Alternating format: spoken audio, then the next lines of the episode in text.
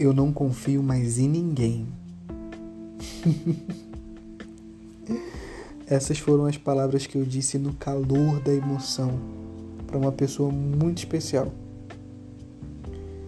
Eu joguei essa bagagem pesada no pé dela e ela não merecia ouvir e passar por isso.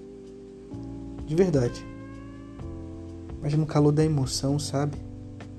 Sabe quando a gente acessa algumas memórias e vai ligando com outras memórias mais recentes e faz aquele combo? E quem nem merecia ouvir, no mínimo movimento, né, parecido com essas duas outras memórias, acabou recebendo uma bagagem que não era dela e que eu precisava desfazer. Sabe quando a gente chega de viagem e deixa a mala no canto e a mala fica ali por dias, dias e dias, até a gente ter coragem de desfazer aquela bagagem e arrumar as coisas? Exatamente isso. Eu precisava arrumar as coisas. Mas a gente não que demora, né?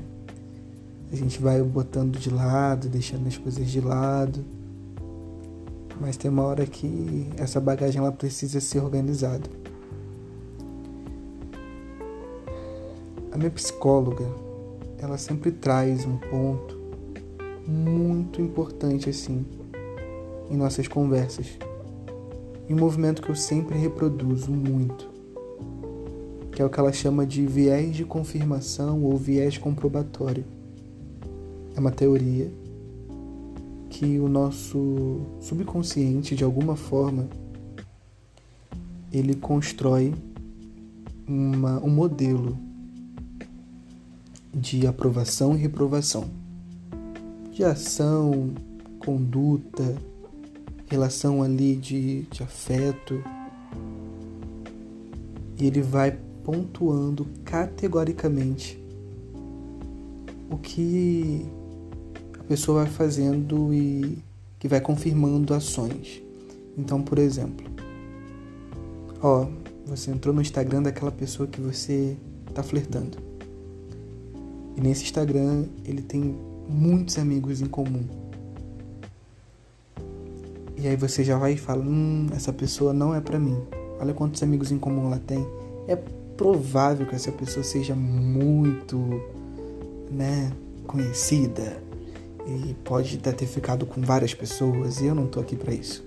E automaticamente você cancela a relação ou o início de uma aproximação com aquela pessoa por conta de um julgamento e por conta de uma confirmação de uma teoria que você criou a partir do modelo que você já vivenciou em uma outra relação, uma outra experiência.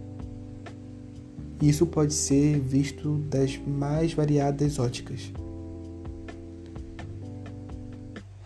E foi o que aconteceu comigo nesse momento, na questão da confiança, né? Então, a gente estava num pé determinado da conversa. E eu falei: "Olha, eu não confio em ninguém, não adianta você vir com esse papo barato disso, aquilo, que eu já vivi isso. Então, assim, para mim não cola. Eu tô com. Aí eu fui bem arrogante.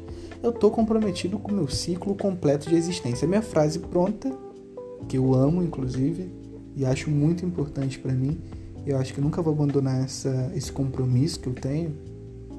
Mas é um compromisso meu, né? Que não precisa ser compartilhado, talvez. Porque quando a gente fala isso para as pessoas, acaba suando de uma outra forma, no lugar da arrogância. Mas esse compromisso com você mesmo é muito no sentido de você não precisar provar para ninguém que você está comprometido consigo. Enfim, mas eu disse isso. Errei, falei. Depois me arrependi.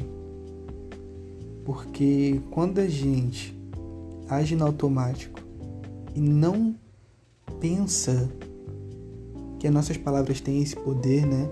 De transformar, de tumultuar, de reverberar de uma outra forma, a gente se arrepende.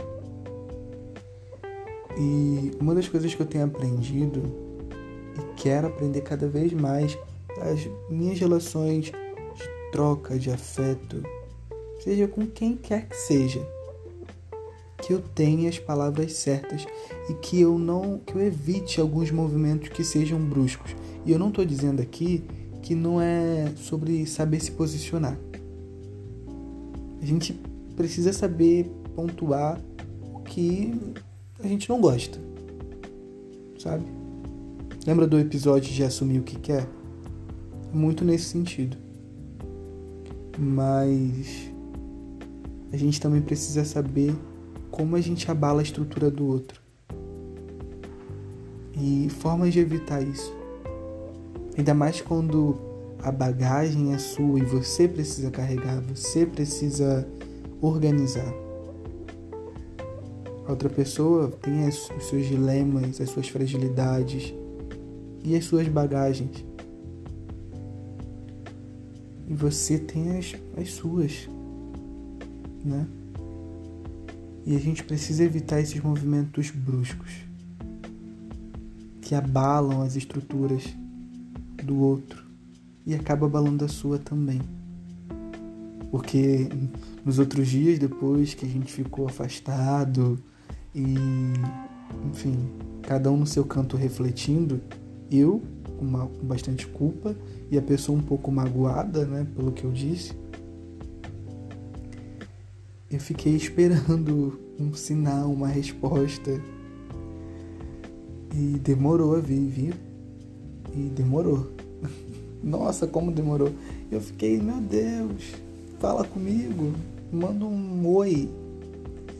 Porque eu tinha cara, né, depois do que eu falei, entrar em mediação com aquela pessoa. Mas enfim, depois a gente se acertou e se alinhou.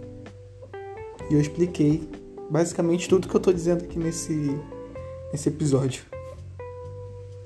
Mas ficou como um ponto de observação. E eu percebi nessa minha ação que eu confiava nessa pessoa. Entende? Porque eu senti falta. Eu senti falta simplesmente de conversar banalidade. Coisas banais. E entender isso para mim foi importante. Muito importante. A confiança é um caminho, né? Para confiar, a gente precisa estar com as nossas estruturas firmes. Porque é, é nesse sentido de ponte mesmo, né? Você não vai passar numa ponte que balança, porque você não tem confiança naquela ponte. Ela tá balançando, ela não te passa segurança em relação a isso. Independente, nesse episódio eu não estou falando exclusivamente de uma relação amorosa, sexual, afetiva, não. Não de relação de amizade, de relação com os nossos familiares. É... Enfim, é esse sentido. E também, né? De relacionamento. Vamos evitar os movimentos bruscos. Até o próximo episódio.